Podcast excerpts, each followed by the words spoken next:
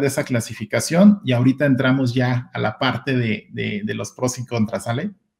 Por supuesto. No, mira, tal cual lo acabas de demostrar muy claramente en el sentido de justamente que las instituciones de crowdfunding lo que hacen es poner en contacto a dos diferentes tipos de personas, ¿no? Aquellos que tienen dinero y la ley les llama inversionistas y que quieren invertir en algún proyecto, ¿no? Cualquier proyecto.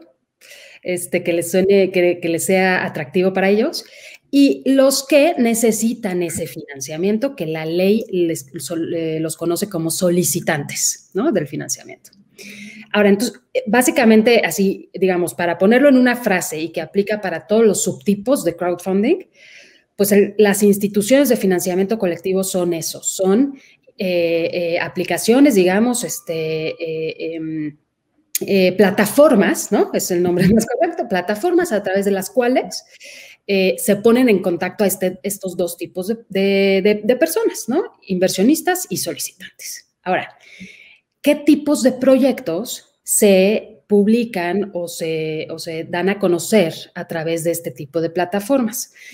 Pues son los que se te puedan ocurrir que caigan dentro de estos, de, dentro de tres categorías reguladas, vaya, porque hay categorías no reguladas también, ¿no? Que de hecho la institución de crowdfunding también los podría eh, publicar estos proyectos. Pero empezando por las categorías reguladas, pues son aquellas que se les conoce como deuda, capital y copropiedad, ¿no? Para entrar un poquito más a detalle, pues los proyectos de deuda son aquellos en los que los solicitantes están, eh, o bueno, para decirlo de otra forma, los inversionistas están adquiriendo deuda, ¿no? Están eh, otorgando un, eh, perdón, están otorgando un crédito hacia los solicitantes, los, solicitan, los solicitantes están adquiriendo una deuda y una, una obligación de pago, ¿no?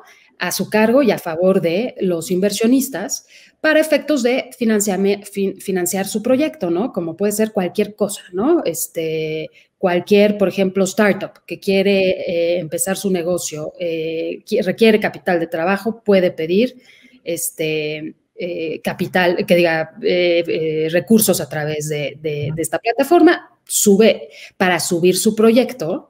Aquí el tema es que las plataformas tienen ciertas obligaciones que cumplir, ciertas responsabilidades, ¿no? Entonces, las plataformas son las que tienen la responsabilidad de identificar que los proyectos, por ejemplo, sean proyectos serios, ¿no? Que sean, fíjate, algo, algo muy peculiar, eh, no, nunca eh, se responsabilizan o nunca garantizan el éxito de los proyectos, ¿no? Entonces, todos los inversionistas que eh, inyectan su, dinero a través de estas plataformas tienen que saber que existe un riesgo y el riesgo es que pierdan su dinero, ¿no? Porque ni las plataformas garantizan el éxito, ni el gobierno garantiza el dinero que los inversionistas invierten en estas plataformas, ¿no? Y no, y no las invierten en estas plataformas, lo dije mal, sino más bien que invierten en los proyectos que se publican a través de estas plataformas, ¿no? Entonces, esta es la primera categoría, el crowdfunding de deuda. Tenemos el crowdfunding de capital, en el que lo que adquiere un inversionista son literal, las acciones de una empresa, ¿no? Entonces, se financia, el que requiere eh, recursos se financia eh, a través del dinero que le dan los inversionistas y a cambio le, dan em, eh, acciones de sus empresas, ¿no? se llama crowdfunding de capital. Y de copropiedad es aquel esquema en el que lo que adquieren los inversionistas es, digamos, una parte alícuota, una parte proporcional de los proyectos o los bienes en los que se está invirtiendo. A mí me gusta capaz poner y, capaz se, entiende un poco eh, más fácil cuando se trata, por ejemplo, de un terreno, ¿no? O de un edificio en el que lo que adquieres es una parte proporcional de ese bien, ¿no? Y al final lo que, lo que ganas es parte del rendimiento, eh, parte de las rentas o al final eh, parte de lo que se adquiera a través de la venta de ese bien determinado. Correcto, correcto. Muchas gracias, Lisette. Yo creo que con esto ya damos un panorama general de la figura de crowdfunding y la subclasificación que digo ya es un poco más a detalle, que es el crowdfactoring, que también se pueden facturar. Bueno, las facturas las puedes subir al crowdfunding para fondearte y capitalizarte antes de la fecha de pago que los proveedores luego se van a 120 días y bien te va, ¿no? Y el crowdlending, que, que también eh, se puede hacer dentro de estas figuras. Y, entrando un poquito ya a, la controversia que, nos, que nos da el tema, eh, hay empresas que venían operando antes del 9 de marzo del 2018, ¿correcto? Correcto. Eh, y estas tuvieron una fecha límite para presentar su solicitud de autorización, ya con todas las eh, idas y venidas de observaciones de CNB, que afortunadamente ya terminó hace un par de semanas.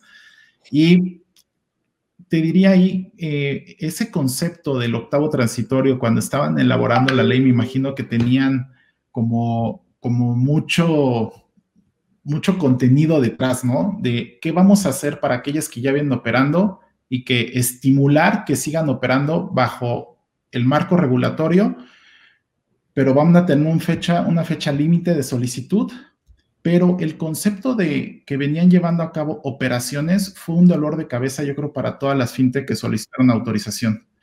¿Qué entiendes qué entenderías tú por, por llevar a cabo operaciones? Mira, eh, qué interesante tu pregunta. La verdad es que, y mira, eh, viéndolo un poquito eh, diferente a, como tú lo planteaste, que es sin duda una perspectiva eh, importante, el, fomentar que continúen operando.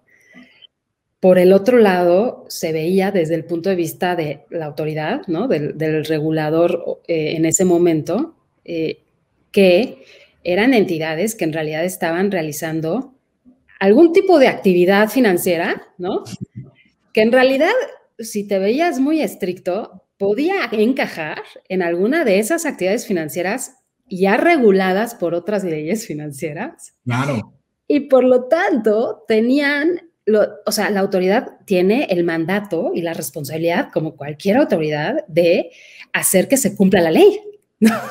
Hacer que se cumpla la ley y si no se cumple la ley, pues vienen las sanciones correspondientes. Entonces, fue una eh, discusión bastante interesante, la verdad, que, me, que, tuve la fortuna, eh, en la cual tuve la fortuna de participar, ya que este, eh, básicamente era, era de dos, o se encajaba en algo ya regulado y entonces, pues, o, pedir regularización y, y, capaz junto, ¿no? Iba de la mano con imponer algún tipo de sanción por estar realizando algún tipo de actividad para la cual necesitabas un permiso, ¿no? Este, o pedir que dejaran de operar. Este, y bueno, es IO, ¿eh? Porque pueden ser todas juntas, cada una por separado, etcétera. O decir, no, fíjate que no. En realidad no están realizando actividades ya reguladas, es una nueva actividad, o, o para decirlo de otra forma, habría que encasillar las actividades de estas fintechs en una figura nueva y por lo tanto se regula de cero. Y por lo tanto, más bien la autoridad lo que está haciendo es reconocer la realidad, ¿no? Imagínate un Uber, ¿no? O sea, imagínate un Uber, un Airbnb, o sea, son entidades que más bien vienen con el desarrollo de la, de la tecnología, de la innovación, empiezan a operar porque pues en teoría no sabes si estás regulado o más bien crees que no estás regulado. Y ya después con la evolución del, del mercado y eh, el entendimiento del regulador, pues ahí probablemente es cuando viene este juego de el regulador dice, no, fíjate que tu actividad sí la necesito regular. Claro, y sobre todo creo que ahí eh, el punto importante es que América Latina eh, en México fue el primer país con una ley para regular estas instituciones de tecnología financiera, ¿no? Y nos puso eh, en el parteaguas de innovación en, regulación. Y, esta parte de que venían llevando a cabo operaciones en la, en la ley, en el octavo transitorio, no es muy clara y se sujeta a cierta interpretación, ¿no? Que entendemos el regulador, que quiere tener eh, muy bien acreditado por parte de aquellas eh, fintech que están llevando estas actividades, pero creo que también, eh, de cierta forma, aquellas que realizaban eh, pruebas o estaban operando con un número de personas muy acotado, pues entran en esa definición, ¿no? justo, exacto, yendo a tu pregunta de, pues, ¿qué se entiende como que venían operando?